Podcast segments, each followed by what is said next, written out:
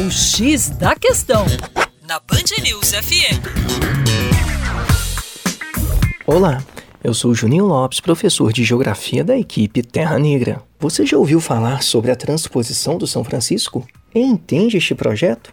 Pois então, para atenuar os efeitos da seca, o projeto de transposição do Rio São Francisco foi lançado em 2007. Nele, estão previstas a construção de canais que vão transferir de 1 a 3% das águas do Velho Chico para rios e açudes que atualmente secam durante a estiagem do semiárido nordestino. Portanto, trata-se de um projeto de perenização dos rios do semiárido, fazer com que estes rios que secam deixem de secar. Destaca-se que o curso natural do São Francisco não será alterado. O governo diz que a obra beneficiará cerca de 12 milhões de pessoas e estimulará a agricultura nas áreas atingidas. A transposição está dividida em dois eixos: o eixo norte, que levará água para o sertão, e o eixo leste, que levará água para o agreste e também para o sertão. Atualmente, aproximadamente 90% da obra já está concluída. Agora é aguardar o seu fim assim como as suas consequências, que poderão ser